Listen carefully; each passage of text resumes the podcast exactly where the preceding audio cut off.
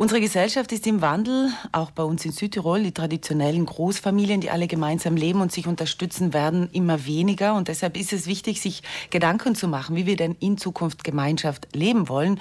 Wie kann man zusammen wohnen, leben und arbeiten? Darüber macht sich ein gemeinnütziger Verein Gedanken und möchte auch Mitglieder suchen. Worum es genau geht, das bespreche ich jetzt mit einer der Mitbegründerinnen des Vereins zur Förderung von Gemeinschaften, mit Alice Hönig-Schmidt. Schönen guten Morgen. Guten Morgen. Frau Hönig-Schmidt, ähm, nach, aus welchem Bedürfnis heraus ist denn überhaupt diese Idee entstanden, sich um Gemeinschaft zu kümmern oder um sich zu interessieren? Ach, das Bedürfnis gibt es schon ganz, ganz lange. Ähm, angefangen hat es ein bisschen mit meinem Vater, der in Gemeinschaft lebt, ähm, der mir so ein bisschen den Floh ins Ohr gesetzt hat. Ich natürlich anfangs, wie Töchter so sind, das erstmal blöd fanden.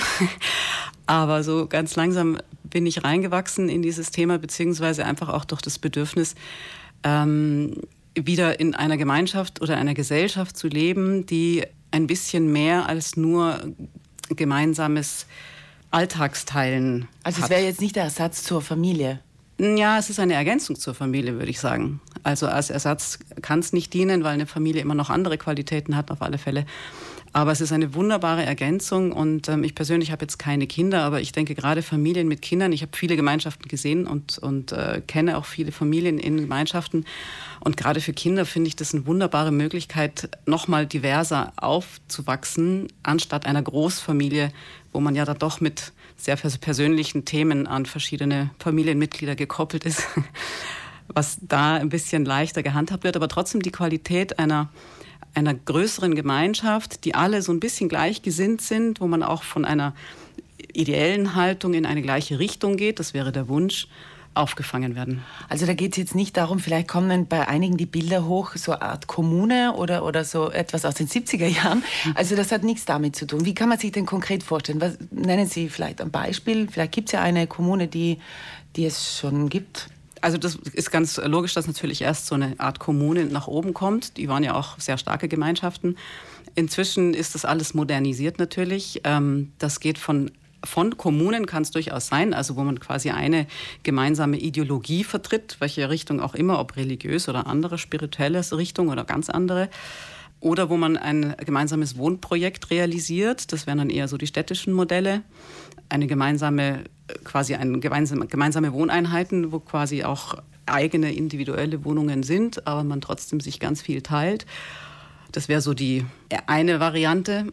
Was momentan in, gerade auch in Deutschland und in Österreich ganz groß wird, sind eben Lebensgemeinschaften, wie zum Beispiel Schloss Tempelhof. Die sind im Süden von Deutschland, die ungefähr 80 Erwachsene mit ungefähr 30 Kindern, die gemeinsam auf einem relativ abgeschiedenen Teil leben, aber sich trotzdem eine gemeinsame Gemeinschaft aufgebaut haben, indem sie gemeinsam essen, indem sie gemeinsam Projekte stemmen, indem sie gemeinsam eine Schule haben, ähm, sich auch an dem Weltgeschehen beteiligen, ein Seminarhaus haben und einfach daran arbeiten, eine Gesellschaft aufzubauen, die ein bisschen tiefer geht als wie wir es so in unserem Alltag gewöhnt sind. Aber es geht nicht darum, sein eigenes Leben aufzugeben, sondern äh, es zu bereichern. Genau, darum. Also die meisten also meinen von Job denen, muss ich nicht äh, abgeben. Deshalb. Genau, die meisten von denen arbeiten ganz in ihrem individuellen Job, entweder online oder sie pendeln oder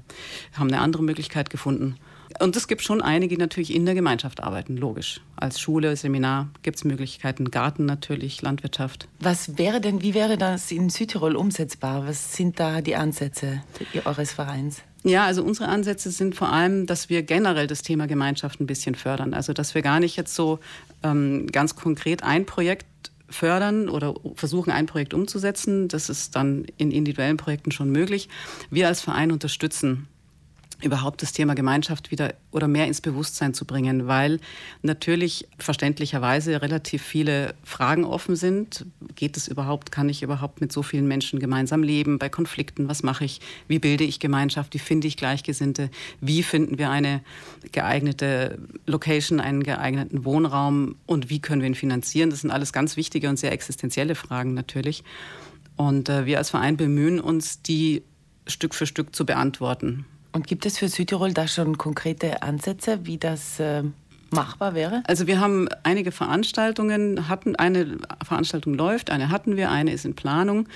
Wir sind gerade dabei, ein Netzwerk aufzubauen an Beratern, die zum Thema Gemeinschaftsbildung beraten.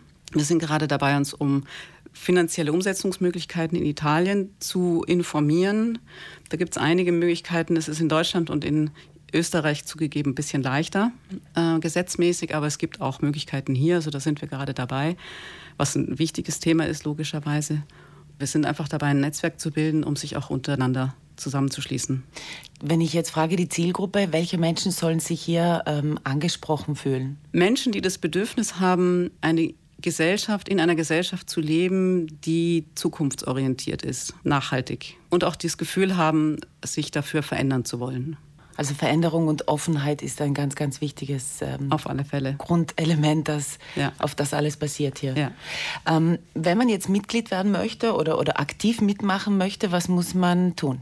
Ganz aktiv kann man sich schon mal bei uns auf der Seite eventuell, wir haben eine ganz kleine Seite bisher nur gebaut, aber sich zumindest informieren und sich vielleicht beim Newsletter anmelden, weil wir regelmäßig Veranstaltungen machen, eben zum Thema diese ganz wichtigen Fragen zu klären, äh, Thema Gemeinschaft. Ansonsten sich tatsächlich mit schon mal Freunden oder Bekannten austauschen, ob die sich vorstellen könnten, eventuell gemeinsam ein Projekt aufzustellen, um eine kleine Gruppe zu, zu bilden weil da braucht es mehr wie nur kleine Gruppen, da braucht es einige Menschen. Da braucht es einige, das ist richtig. Wobei äh, man kann mal mit so vier bis sechs anfangen und das ist auch wichtig, dass man erst eine Art Kerngruppe hat und sich in dieser Kerngruppe schon mal wirklich klar ist. Und dann kann der Rest wachsen. Meistens wächst er eh von alleine, wenn die Energie da ist in dieser Kerngruppe. Und äh, im Internet kann man sich äh, informieren unter äh, www.gemeinsinn.it. Genau. Da gibt es Informationen mhm. und auch wahrscheinlich die Links, wenn ich die Newsletter haben möchte, was auch immer. Genau, alles zu finden. Vielen Dank, äh, Alice Hönigschmidt, und äh, alles Gute für diesen Verein, der gemeinnützig ist natürlich. Genau, vielen Dank. Vielen Dank.